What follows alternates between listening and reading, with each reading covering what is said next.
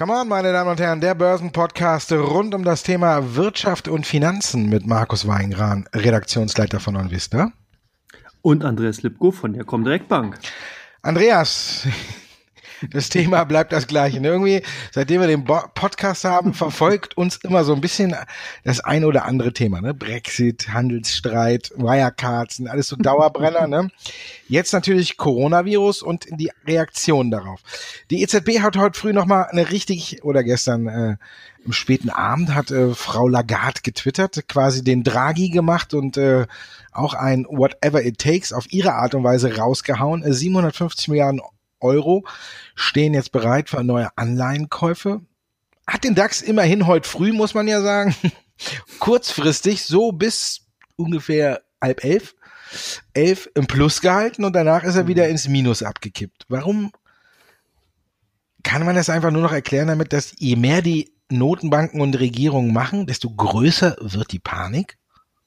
Nee, Markus, ich glaube, dass wir hier momentan jetzt in einem Stadium sind, wo die Schäden und die möglichen Ausmaße erst auch zum, in Zahlen gefasst werden können. Wir haben heute ja die erste Schätzung von Ray Dalio gehört, wobei man hier auch ein bisschen vorsichtig sein muss. Der gute Mann hat ja vor einigen Tagen bekannt gegeben, dass er 14 Milliarden an europäischen Equities short gegangen ist. Also er hat sie leer verkauft. Heute also jetzt seine Schätzung, was er annimmt, was äh, weltweit durch den Coronavirus so in der Wirtschaft passieren kann. Er glaubt, beziehungsweise seine Analysten, dass allein in Europa der Schaden ungefähr bei vier Billionen, das sind nicht die amerikanischen Billionen, sondern wirklich die deutschen, äh, also mit zwölf Nullen, äh, Billionen liegt und international global bei 12 Billionen. Also man sieht schon, das sind Zahlen momentan Superlative, die äh, suchen seines oder ihresgleichen.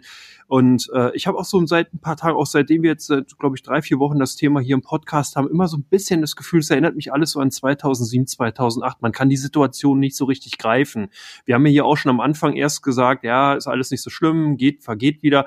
Das war, glaube ich, bei 11.500 oder 11.000 Punkten. Nun sind wir irgendwie 3.000 Punkte, 2.000 Punkte weiter unten bei 8.3, 8.4. Und man sieht also, äh, selbst wir als Experten oder auch die ganzen Volkswirte können das nicht greifen. Hier auch ein anderes schönes Beispiel. Im Januar kann ich mich noch dran erinnern, da kamen, die, äh, kamen viele US-Investmentbanken raus und haben gesagt, ja, Coronavirus haben wir auf der Agenda, haben wir gesehen. Der wirtschaftliche Schaden wird ungefähr bei 0,25 bis 0,5 Prozent des GDP, also des Bruttoinlandsprodukts betragen. Äh, wenn ich mal heute so rumgucke und die ersten Schätzungen, heute glaube ich kam ZDW raus, das ist dann allein für Deutschland so, haben wir momentan Schätzungen, Rückgang in der Wirtschaftsleistung von zweieinhalb bis sechs Prozent. Also auch hier ähm, sind wir beide nicht ganz allein gewesen, soll keine Entschuldigung sein. Aber nur mal so als Hinweis, es sind also wirklich Zeiten, die suchen seinesgleichen und oder ihresgleichen. Und deswegen ist eben auch das, was die EZB momentan macht und was auch die US Fed macht und äh, die Bank of England, Bank of Japan, also wirklich alle großen Notenbanken feuern momentan aus allen Rohren, also wirklich mehr als 2007, 2008. Und man sieht's halt auch, es ist notwendig, weil die Schäden, die jetzt entstehen, und zwar durch den Produktionsstopp, durch die Abbruch von Lieferketten, ähm, was man ja auch teilweise sieht, wenn man in die Läden, also sie sind noch nicht da, aber die Befürchtungen bei den Menschen sind momentan so, dass wir ja eben hier die Welt- oder die berühmt-berüchtigten Hamsterkäufe sehen. Du hast vorhin im Vorgespräch bereits gesagt, versuchen wir jetzt Klopapier, Nudeln oder Mehl irgendwo zu kaufen. Ja, das ist wahrscheinlich tonnenweise bei irgendwelchen Menschen zu Hause in deren zweieinhalb bis drei Zimmerwohnungen zu finden. Und zwar ist ein Zimmer dann komplett voll mit diesen drei Utensilien. Ähm, das ist momentan eine Situation, die auch zeigt, wie panisch und wie angstvoll viele Menschen einfach sind. Und es ist auch kein Grund, sich jetzt darüber lustig zu machen. Das machen wir ja auch nicht. Aber es zeigt eben auch, dass genau an dieser Stelle jetzt die Staaten und die Regierungen aufgerufen sind. Das heißt, die Politik muss jetzt agieren. Die Notenbanken haben überhaupt keine Chance mehr zu reagieren. Zumindest ist das meine Meinung. Oder hast du da eine andere zu? Nee, an sich nicht. Aber ich finde, das ist irgendwie nicht Heuchelei, aber ich weiß nicht, ich finde irgendwie, das ist so eine falsche Selbsteinschätzung gerade, die mich auch so ein bisschen, weiß ich nicht, irgendwie so leicht sauer macht. Zum Beispiel heute eine äh, Heidelberg Zement kappt die Gewinnprognose oder die Prognosen für 2020 und äh, liegt mit 7,85 Prozent im DAX hinten. Mittlerweile müsste eigentlich doch in jedem Kopf angekommen sein, dass äh, fast überhaupt keiner mehr ähm, seine Prognose für 2020 halten kann. Aber Adidas liegt äh, fast fünf Prozent im Plus. Gut, die hat jetzt auch viel gelitten, aber auch da ist dann natürlich klar, dass die ihre Prognose jetzt irgendwann auch über Bord werfen müssen. Also für mich ist es jedenfalls total klar. Europameisterschaft ist ver verschoben worden, ja. Also die ganzen Umsätze, die durch Trikotkäufe und alles fest in dem Jahr eingeplant worden sind, die verschieben sich jetzt halt eben ins nächste Jahr, ja. Aber die fallen dieses Jahr aus. Dann haben wir natürlich den Produktionsstopp. Jetzt hat Adidas alle Geschäfte außerhalb von China geschlossen und dass diese Prognose, die Adidas aufgestellt hat mit den Zahlen, ja, haben sie zwar gesagt, oh ja, steht unter äh, dem Vorbehalt des Coronavirus, aber dass die nicht mehr zu halten ist, ihr weiß ich nicht, jeden, der auch jetzt noch neu an die Börse kommt, dem müsste das klar sein. Warum wird dann so heftig dann noch reagiert, wenn es dann kommt? Man spielt ja an der Börse eigentlich die Zukunft, aber da war, glaube ich, wollen manche immer noch nicht die Zukunft so richtig wahrhaben, weil das, da die Gewinnwarnungen jetzt noch weiter kommen und dass vielleicht auch sogar die Dividenden wackeln, war ja auch jetzt, jetzt mal unabhängig davon, äh, dass man das nochmal überprüfen muss, aber auch natürlich die ganzen Hauptversammlungen nach hinten verschoben werden oder ins Netz verschoben werden, weil man sich ja eben nicht treffen darf. Deswegen haben die Unternehmen ja auch nochmal ein bisschen mehr Zeit, über ihren Dividendenvorschlag nachzudenken, der gemacht wurde mit einer Berechnung für 2020, ich meine, gut, wird rückwirkend gezahlt, jetzt kann man sagen, okay, warum wollen sie, aber vielleicht wird das Geld dann doch an anderer Stelle im Unternehmen dringender gebraucht, als es jetzt dann nochmal an die Aktionäre auszuschütten. Also von daher könnten auch ein paar Dividenden wackeln. Finde ich aber auch völlig in Ordnung. Das sind für mich aber so Dinge, die muss ich einfach jetzt schon auf dem Zettel haben und nicht dann erst reagieren.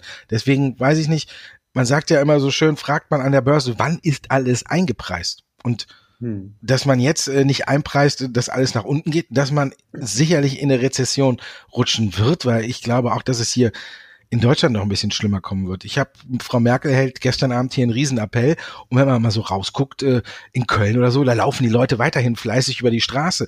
In anderen Städten, ich muss, Köln ist da jetzt nicht keine Ausnahme, in anderen Städten habe ich gesehen, sind riesenlange Schlangen an der Eisdiele, weil wir haben ja super Wetter. Ja, hm, drei Meter Abstand an der Eisdiele. Genau, ist klar. Ne? Also da sieht man auf der einen Seite, ist es immer noch nicht so richtig angekommen und wahrscheinlich werden wir dann irgendwann auch hier die Ausgangssperre kriegen, weil sich keiner mehr so dran hält. Aber mir kann doch jetzt keiner mehr sagen, hm, eine Lufthansa, die können die Delle noch ausbügeln. Da stehen jetzt 700 Maschinen auf dem Boden, ja, die haben nur noch fünf Prozent, muss man sich ja auch mal auf der Zunge zergehen lassen, fünf Prozent vom normal geplanten Flugplan erledigen die nur noch. Also 95 Prozent fallen aus, 700 Maschinen stehen am Boden, irgendwie 40, zwischen 40 und 50 fliegen gerade noch so durch die Gegend. Meint da jetzt noch einer, gut, die, dass die irgendwie die Delle ausbügeln in dem Jahr noch? Oder gut, die Aktie hat sich ja auch schon mehr als halbiert, aber da muss doch irgendwann muss das doch auch mal alles eingepreist sein. Das ist so, was mir so ein bisschen nicht in den Kopf will. Und jetzt kommen natürlich alle wieder raus und sagen, ja, hm, wir fallen auf 6.000, auf 5.000, auf 4.000, ne? Und alle, die äh, 14 Jahre jetzt äh, die steigenden Kurse verpasst haben, weil sie gesagt haben, das kann alles nicht gut gehen, die sind jetzt wieder ganz weit vorne für den einen Moment und äh, das müssen sie natürlich ausnutzen. Aber insgesamt kann ich so ein bisschen da nicht mehr durchblicken. Für mich ist es nicht mehr greifbar. Deswegen kann man auch tatsächlich keine vernünftige Prognose mehr abgeben. Nee, da hast du ganz äh, ein schönes Thema angesprochen. Ich glaube auch momentan in Deutschland ist so ein bisschen die Stimme oder in den letzten Jahren auch gewesen, alles wollen, nichts wirklich können und das zeigt es irgendwo auch.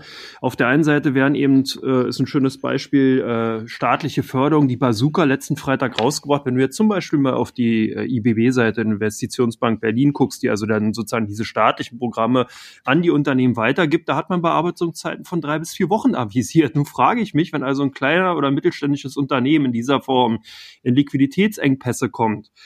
Meinst du allen Ernstes, dass der jetzt drei bis vier Wochen, er muss ja vorher noch zur Hausbank gehen, die müssen den Antrag stellen. Das heißt, man kann hier realistischerweise vor fünf bis sechs Wochen überhaupt nicht damit rechnen, dass irgendein Notkredit überhaupt dann fließt, zumindest in Berlin.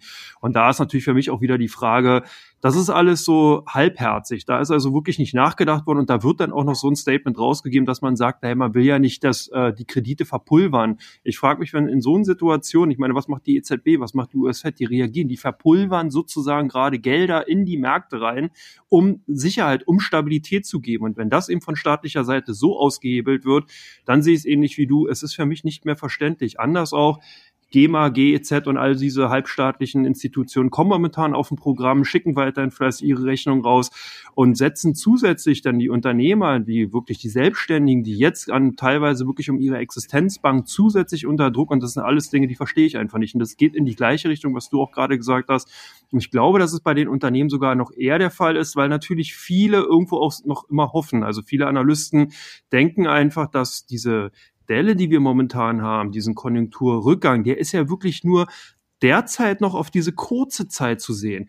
Viele tun momentan so, als wenn wir ein Phänomen haben, was unter äh, hundertprozentiger Wahrscheinlichkeit ein ganzes Jahr oder mehrere Jahre anhalten wird. Wenn jetzt also wirklich, wie man in China ja sieht, wenn hier mal, und das, was du auch gesagt hast, was ich durchaus richtig finde, wenn hier einfach mal richtig durchgegriffen wird und wenn man mal sich an die Sachen hält und dass man die Quarantäne auch wirklich so ausübt, wie sie gedacht ist, und zwar nicht in, miteinander in Kontakt kommt, sondern an Ältere denkt, an Kranke denkt und da ein Stück weit dann zu Hause bleibt und einfach auch mal wirklich dem Folge trägt, dann ist die Sache in zwei bis drei Wochen ausgestanden. Zumindest dahingehend, dass dann erstmal die, der, der exponentielle, die Ausweitung, die exponentielle Ausweitung vom Virus äh, gestoppt werden kann. Ja, wenn wir aber momentan so weitermachen, wie du es auch gerade beschrieben hast und äh, hier irgendwelche Märkte voll sind und man sich da eigentlich äh, denkt, na, ich bin ja gesund, ich gehe dahin, ja, dann, dann wird das nichts. Dann haben wir eben wirklich ein Problem, dass wir hier in drei, vier Monaten noch rumdoktern, dass es dass sich das weiter weiter ausbreitet und dass wir dann im Endeffekt wirklich ein megamäßiges Problem haben. Es ist wirklich eher eine Frage der Zeit, wie lange bleibt diese wirtschaftliche Situation so eingedämmt oder eingetrübt. Und wenn wir die eben in zwei bis drei Wochen durch haben, dann können wir wirklich noch mit vielleicht zwei blauen Augen aus dieser ganzen Geschichte rauskommen. Dann ist sogar die Chance da, dass im darauffolgenden Quartal viel kompensiert werden kann. Wenn das sich aber jetzt noch zusätzlich bis zum Ende des zweiten Quartals zieht, dann bin ich komplett deiner Meinung. Ich glaube, dann wird's wirklich heftig und dann sehen wir, wie wir jetzt zum Beispiel auch in den USA gesehen haben, heute kamen Arbeitsmarktdaten raus, gerade aktuell äh, erwartet sind 211.000 Neuanträge, 281.000, das ist gerade mal die erste Woche. Also das heißt, hier wird noch einiges drauf zu kommen. Der Philly Fed Index minus 12,7 und erwartet waren plus 8. Also man sieht schon,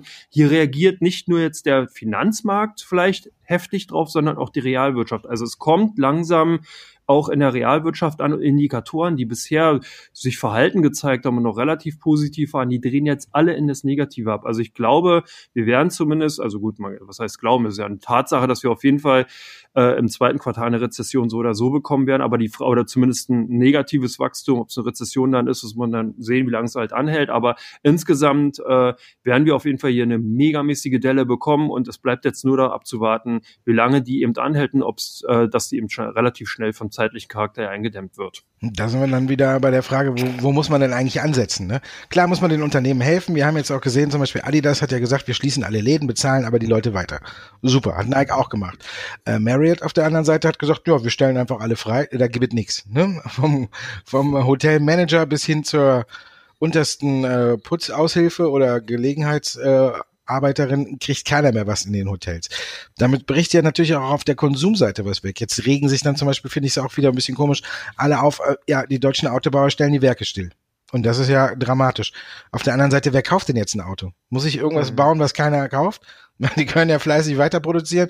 Und wenn die Leute irgendwie wieder den, die Lust verspüren, ein Auto zu kaufen, dann stehen dann dann eben nicht zwei, sondern 3000, weil die einfach in der Krise munter weiter produziert haben. Ich glaube ja auch für die Autobauer oder so ist es ja nicht so schlimm, dass jetzt äh, die Werke stillstehen, weil es ist ja gar keine Nachfrage da. Schlimmer wäre, wenn die Werke stillstehen würden und vor dem VW, Daimler oder muss ich jetzt alle nennen, damit es keine Werbung ist, äh, BMW, Tesla, ähm, Ford, GM, Opel, ja, haben, Peugeot. haben alles durch. Da stehen ja nicht die Leute in den Läden Schlange und fragen, wo ist mein Ford? Ne? Das wäre ja viel schlimmer, wenn die jetzt äh, irgendwie sagen würden, ja, Ford, ja, nee, ihr müsst zu Daimler gehen, weil wir haben keine mehr. Ne? Aber das ist ja nicht der Fall. Da steht ja nirgendwo einer gerade und sagt irgendwie, ich hätte gern ein Auto. In Deutschland im Februar ist die Zahl der Neuzulassungen um 10,8 Prozent zurückgegangen. Also Klar, die Leute haben gerade auch andere Probleme, als sich ein Auto zu kaufen. Und warum muss ich dann auch richtig produzieren? Aber die Frage ist natürlich dann Kurzarbeit und alles und fehlt den Leuten dann Geld an in der Tasche am Ende dieser Krise, damit sie aber auch wieder danach alles auf den Normalzustand zurückkommen mu muss. Oder gibt es dann viele Leute, die sich dann sagen müssen, ja, nee, wir müssen jetzt auch erstmal wieder sparen und wir können das gar nicht machen. Also von daher ist mal so die eine Sache, wird ja viel darüber diskutiert, ob äh, Helikoptergeld jetzt der richtige Weg ist oder nicht. Ja, wenn jetzt in Amerika unheimlich viele arbeitslos werden, weil die haben ja auch gar nicht so ein soziales Auffangsystem wie, wie zum Beispiel an, wir hier in Deutschland oder sonst was, dann muss man ja sagen, wer soll denn da die Wirtschaft weiter ankurbeln, wenn die alle kein Geld mehr haben? Gerade in Amerika, wo es ja äh, jahrelang immer äh, zum guten Stil gehörte, oh, die Kreditkarte geht nicht, Entschuldigung, war die falsche, nehmen Sie die bitte. Ne? Die haben ja immer zwei bis drei Kreditkarten und äh, die sparen ja nicht, sondern äh, die verschulden sich ja immer gerne und haben damit auch so ein bisschen die Wirtschaft angekurbelt. Und wenn die sich jetzt nicht mehr verschulden können oder äh, nicht mehr in dem Maße, dann wird es ja auch ein bisschen schwer für die Wirtschaft. Von daher vielleicht Helikoptergeld für Amerika genau das Richtige. Für die Deutschen, naja, es gibt ja nur, glaube ich, in Amerika so Konsumchecks, ne? Also die kannst du dann Hm. einlösen, wenn du das holst. Das müssten sie dann hier auch machen, weil der Deutsche, hey, 1000 Euro, ja, ah, gut, lege ich mit das Kopfkissen. Ja, ne? Das kennen wir ja, wir sparen ja äh, alle richtig gerne und hauen nicht so in die Vollen. Von daher ist dann immer so die Frage, ob es dann tatsächlich was bringt. Aber ich muss sagen, für mich ist das Ganze jetzt mittlerweile tatsächlich so ein bisschen Vorspiegelung falscher Wahrheiten. Auch eine Fraport heute, 14, fast 15 Prozent im Plus. Ja, die hat auch stark gelitten, aber mit den nächsten Zahlen werden die sagen auch, wer fliegt denn doch von Frankfurt? Da werden die auch sagen, unsere, unsere Zahlen, die äh, abgefertigten Personen, die, also 50 Prozent oder so Minimum, glaube ich mal, dass die zurückgehen. Wenn, wenn Lufthansa 95 Prozent der Maschinen am Boden hat, wer soll denn da in, in Frankfurt noch fliegen? Dann kannst Ja, ganz, inter ga- ganz interessant ist vielleicht in der Tatsache äh, oder äh, ein Gerücht, was momentan auch ähm, an den Börsen gespielt wird, ist, weil du Fraport angesprochen hast, Lufthansa ist ja heute auch massiv im Plus, also alle MTU, alle, die so ein bisschen in den vergangenen Tagen massiv unter Druck gekommen sind, eben weil sie direkt vom Coronavirus betroffen sind. Es ist äh, Gerücht im Markt, dass eben die deutsche Börse wenigstens das Short-Selling, also den Leerverkauf von Aktien verbieten will. Und dadurch kann es sein, dass heute genau die Aktien, die gerne von Shortsellern jetzt eben auf der Agenda war, wie zum Beispiel eine Fraport, eine Lufthansa, MTU, dass die momentan gesucht sind, weil man ihnen seine Leerverkaufsposition jetzt glattstellen will. Also es kann schon sein, man muss hier sehr vorsichtig sein, dass dieses heterogene Feld, was wir gerade sehen, also die exorbitanten Gewinne auf der einen und die großen Verlierer auf der anderen Seite, dass das nur eine Vorspiegelung wirklich falscher Tatsachen ist, weil wir eine Asymmetrie drin haben. Es kommen eben Shortseller rein, die ihre Position decken. Das ist keine reelle Nachfrage. Das heißt, rein theoretisch kann es danach weiter runtergehen, weil nämlich natürlich die, die jetzt long noch drin sind, also die die Aktienbestände haben und verkaufen wollen, froh sind, dass die Shortseller kaufen, dankbar ihre Aktien abstoßen und danach ist dann dieser Effekt auch weg. Also nur mal so zur Erklärung, weil ich habe mich auch gewundert, warum gerade solche Unternehmen jetzt gefragt sind, weil es ist ja noch gar keine Entwarnung so richtig da. Auf der anderen Seite auch interessant, vielleicht kannst du auch noch mal was dazu sagen. Wir sehen ja hier doch sehr, sehr wilde Auswüchse, zum Beispiel bei einer BioNTech oder bei einer Nano Repro, beziehungsweise heute auch Heidelberg Pharma. Da sind ja Unternehmen, die beschäftigen sich wohl damit, dass man jetzt eben nach Impfstoffen gegen Corona, äh, gegen den Coronavirus sucht, wobei ich ganz witzig finde, oder auch nicht witzig, das ist falsche Formulierung, aber ähm, ganz interessant finde. Was ist denn, wenn nächstes Jahr nicht der Covid-19, sondern Covid-20 oder 25 da ist? Dann helfen diese Impfstoffe, die jetzt ja entwickelt werden, gegen Covid-19 oder gegen den Coronavirus in der Form ja nicht, sondern äh, dann ist ein komplett neuer Virus da. Das heißt, diese ganze Euphorie, die momentan in diese Pharmaunternehmen reingeht, wie schätzt du die denn ein? Das ist die Übertreibung für mich so ein bisschen in die andere Richtung. Wir wollen ja jetzt mal nicht den Teufel an die Wand malen und noch einen Nachfolger vom Coronavirus erstmal ausrufen oder an, kann natürlich sein, aber äh, ja, wir haben dieses Phänomen ja schon in vielen Dingen gesehen, wo so ein Hype entsteht. Ne? Bei Wasserstoff haben wir es ja auch gesehen. Wenn du irgendwo äh, Wasserstoff oder H2O irgendwo im Namen hatte, da ist die Aktie auf einmal gestiegen. Da haben viele auch gar nicht so richtig drüber nachgedacht. Ja, bringt das was oder haben die tatsächlich was davon? Wir haben es in der äh, in der ersten Bitcoin-Euphorie gesehen. Alle, die sich irgendwie Bitcoin in den Namen oder irgendwas geschrieben haben, als das so richtig losging, äh, da sind die Aktien auf einmal gestiegen. Da hat sich jetzt irgendwie auch anscheinend äh, keiner so richtig gefragt, mh, okay, Bitcoin, mh, verdienen die tatsächlich damit? Und ich glaube, das sehen wir jetzt so ein bisschen ja auch eine Übertreibung bei Pharmawert. Ist natürlich immer ein bisschen äh, da Futter dahinter, zum Beispiel heute Heidelberg Pharma. Da kann man sich natürlich äh, die Brücke bauen. Auch eine Beteiligung von Dietmar Hopp, seiner Firma. Und damit sind wir bei CuraVec. Und auch hier ist irgendwie, dass ein Wirkstoff, den Heidelberg Pharma macht, jetzt vom israelischen Unternehmen genutzt wird, um Richtung äh, Coronavirus-Medikament, Schrägstrich Impfstoff zu forschen. Ja, aber wie viel die dafür bekommen und was alles ist ja gar nicht raus. Kann ja sein, dass der Wirkstoff einfach für den üblichen Preis zur Verfügung gestellt wird und dass sich das gar nicht äh, auf äh, die Aktie, sag ich mal, in diesem Sinne so stark auswirkt. Aber wenn man auf den Chart guckt, ja, dann ist die Aktie jetzt zuletzt so richtig mal schön durch die Decke gegangen. Ne? Heute alleine wieder 16 Prozent. Von am 12. März stand die bei 2,21 Euro. Und jetzt stehen wir am 19. bei 7,34 Euro. ja, gleiche Phänomen bei Biontech. Auch die Aktie ist gut gegangen. Jetzt muss ich mich ein bisschen, ja, die Aktie stand sogar jetzt in der Spitze bei 8,20 Euro, also von zwei, 6 Euro. Also eine Verdreifachung in se sechs Tagen. Das ist äh, für mich so ein bisschen äh, Tesla-Effekt fast, ne? Aber da waren ja auch ein paar Shortseller mit drin und alles, aber es ist natürlich jetzt eine Übertreibung in der anderen, in die andere Richtung. Da kann man jetzt sagen, okay, da fällt halt wieder auf, es ist einfach zu viel Geld äh, im Markt. Auch Biontech hat sich jetzt innerhalb der gleichen Zeit äh, verdreifacht und ist auf äh, von 30 Euro, wenn wir jetzt in den Eurokurs gucken, auf über 100 fast geschnellt. Also von daher auch eine Verdreifachung in ganz kurzer Zeit. Da ist tatsächlich ja auch noch die Fantasie da, dass sie an so einem Wirkstoff forschen, äh, dass diese Moleküle und alles, was sie da haben, vielleicht einen schnelleren Ansatzpunkt bildet. Ja, aber jeder sagt aber auch, auch Hopp hat jetzt gesagt, frühestens im Herbst können wir mit dem alles beginnen. Moderna ist auch äh, explodiert in den USA, weil die zusammen mit den Behörden forschen und jetzt auch sogar schon in klinische Testphasen gegangen sind alles schön und gut, aber genauso wie wir jetzt eine Übertreibung nach unten sehen, finde ich, sehen wir dann bei solchen Dingen halt eine äh, Übertreibung nach oben, Trägerwerk oder Geratherm, die verkaufen Fieberthermometer, ja, die sind ja auch nach oben gegangen, aber es ist ja okay, ist ja auch völlig okay, aber für einen temporären Effekt, sage ich jetzt mal, der vielleicht jetzt noch bis Ende des März, also erste Quartal, vielleicht Ende erste Quartal geht, weil dann dürfte spätestens äh, jeder Haushalt auch seinen Fieberthermometer haben, ähm, dann ist das auch schon wieder raus. Und dafür sind solche Kurskabriolen für mich äh, nicht so ganz nachvollziehbar. Wir haben jetzt eben dieses Wettrüsten. Kia Genor geht heute auch raus. Die ganzen Testkit-Hersteller, die sind App, wie glaube ich, ist heute auch im Plus, weil sie auch irgendwas neue Testkits machen. Also ist ja auch jetzt so ein bisschen, dass es so ein Wettlauf ist nach außen. Jeder, der auch seinen Kurs ein bisschen schönreden will oder irgendwas, der kommt da jetzt auch. Und äh, ja, von daher muss man sagen, ich finde, es ist eine kleine Übertreibung jetzt genauso in die andere Richtung, wie wir sie auf der anderen Seite nach unten sehen, weil man sich nichts vormachen muss. Eine Corona-Rezession wird meiner Meinung nach kommen. Und jetzt ist natürlich dann die nächste äh, Sorge, dann gibt es eine Staatsschuldenkrise. Damit spiele ich den Ball wieder zu dir und damit liegt er im Feld von Italien.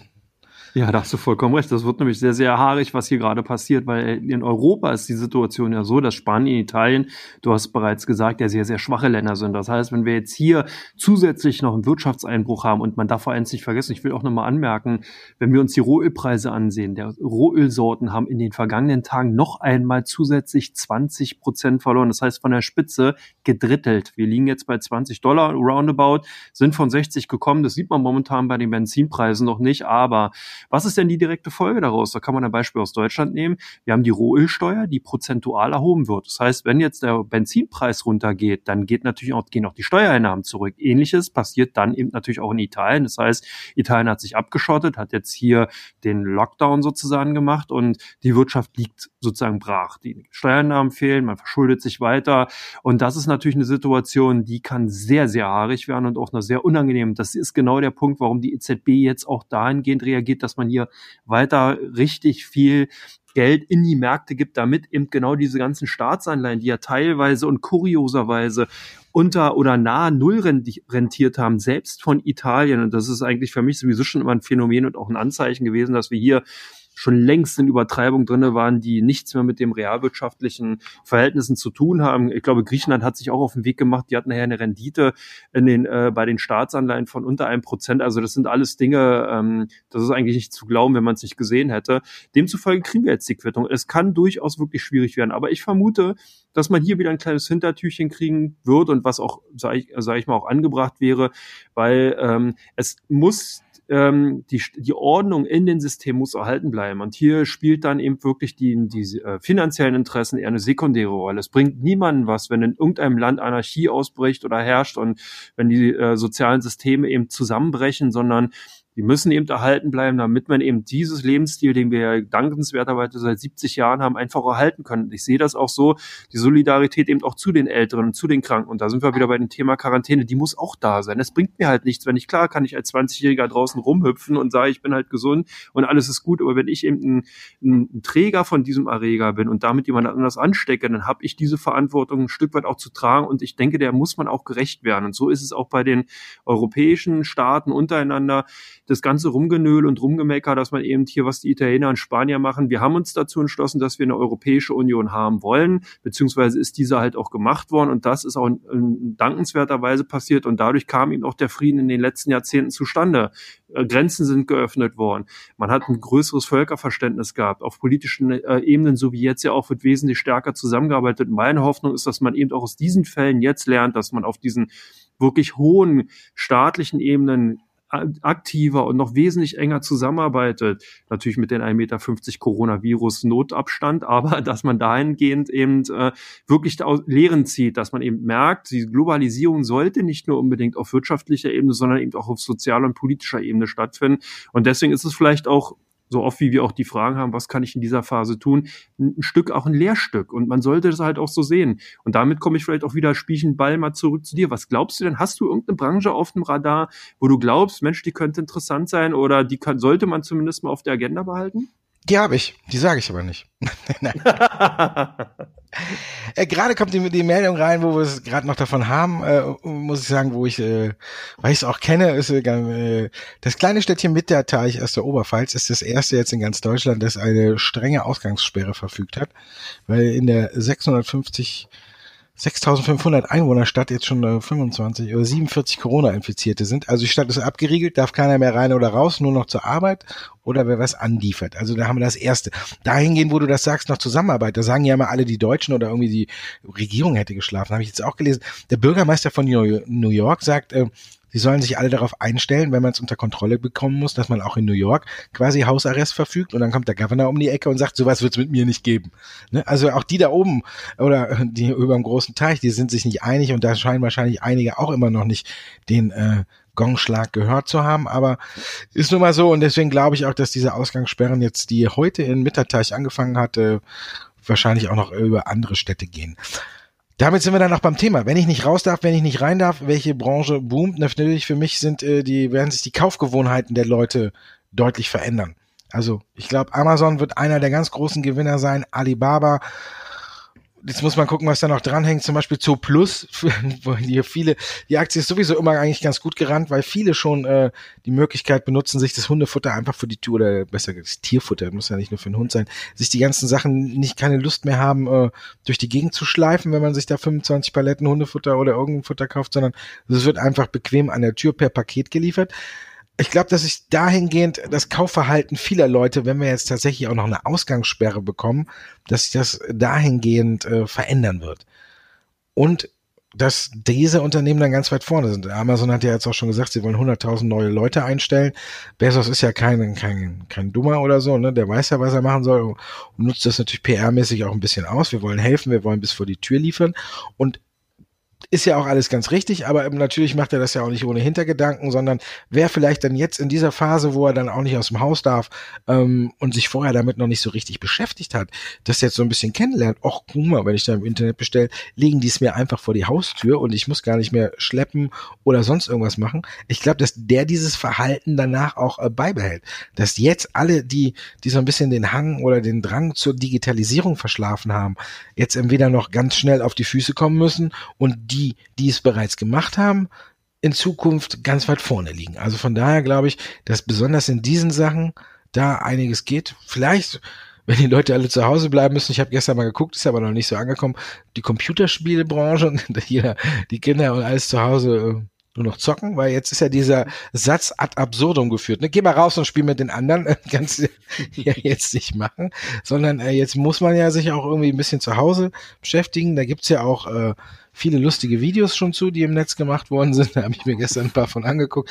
Die waren ganz wichtig. Was mir auch sehr gut gefallen hat, ist zum Beispiel Hamsterkäufe, USA, Medikamente und Waffen, Italien, Zigaretten und Grappa, Frankreich, Kondome und Rotwein, Holland, ähm, wie nennt man das? Äh, Haschisch und Käse, Schottland Whisky, Deutschland Klopapier und Mehl. So, jetzt kann dann jeder überlegen, ob er im richtigen Land lebt oder wo er dann gerne wäre. Also fand ich sehr, man kann es auch mit ein bisschen mit Humor nehmen, aber natürlich, ich glaube, dass wir diese Ausgangssperre bekommen und dass sich dadurch auch das Einkaufsverhalten der Leute komplett äh, ändern wird und dass man vielleicht auf andere Dinge nicht mehr so viel Wert legt und äh, ja, dass man auch vielleicht mal wieder lernt, was ja auch ein bisschen abhanden gekommen ist. Ich glaube zum Beispiel, dass äh, die ganzen großen äh, Ketten, äh, McDonalds und so ein bisschen leiden werden, weil da keiner mehr hingeht und vielleicht entdecken viele auch wieder mal, äh, wie schön es eigentlich ist, wenn man zu Hause mal wieder kocht, mit der Familie zusammensitzt und sich gemütlich äh, selber was kocht zusammen und isst, dass so ein bisschen auch diese Hetze aus dem Alltag rausgeht. Jetzt wäre ich ein bisschen sentimental, ne?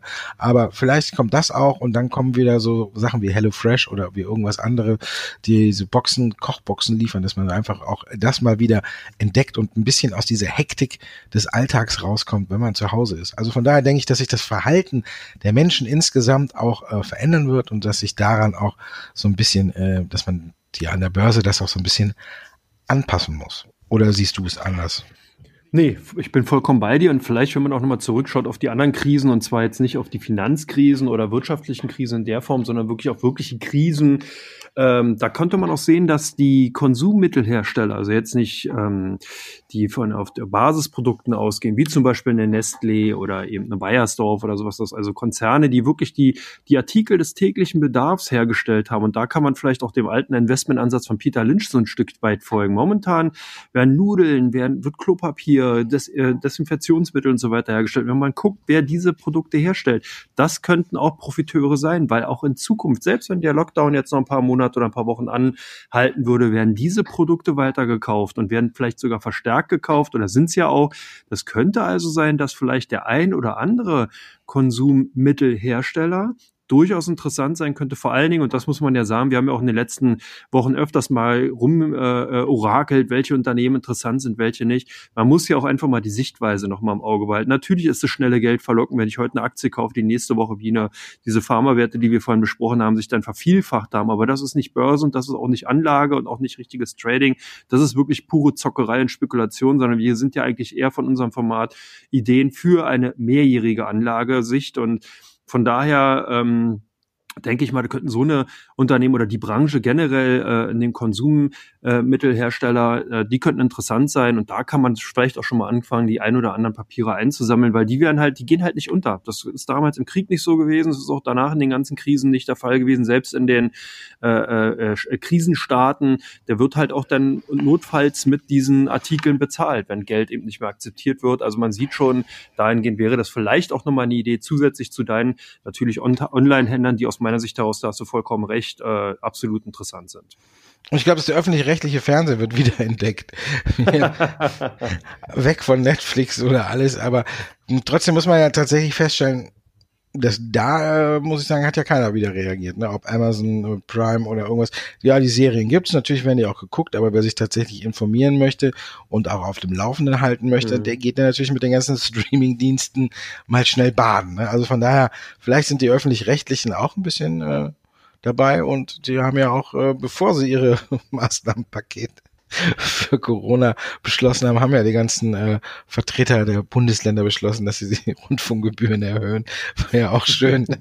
Hocken alle zusammen und die erste Nachricht, die rauskommt, ist, Rundfunk- und Fernsehgebühren werden erhöht ab 2021. Ja, und dann hat einer noch hinterher geschrieben, ja, aber war kein Thema auf der Sendung, wurde eben nur mal schnell im Vorbeigehen abgenickt.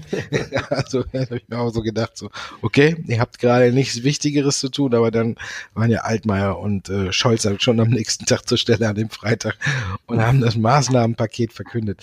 Von daher, ja, wie du schon sagtest, wer langfristig denkt, ja, ich ist überall so und äh, wer langfristig denkt, der muss einfach auch gucken, wird es die Unternehmen, sage ich mal, in zwei, drei, vier, fünf Jahren noch geben. Und ich denke, da, ja.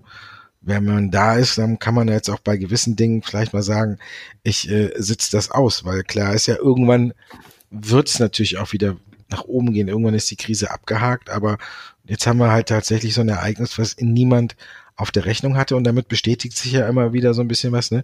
Die Korrektur oder ein Rücksetzer oder eben der Absturz im Bärenmarkt kommt eigentlich immer so ein bisschen aus einer Ecke, die keiner auf dem Zettel hatte, ne? Und das war eine ziemlich kleine Ecke, die ziemlich groß wurde.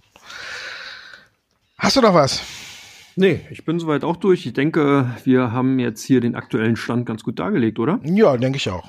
Kam ein bisschen beruhigt, ein bisschen auch an die Disziplin appelliert und jetzt sind wir auch schon fast eine halbe, halbe Stunde reicht auch, ne? Wer will uns schon länger hören? so sieht's aus. In diesem Sinne, ich danke dir, Markus. Ich dir auch. Bis, bis nächste Woche. Ciao.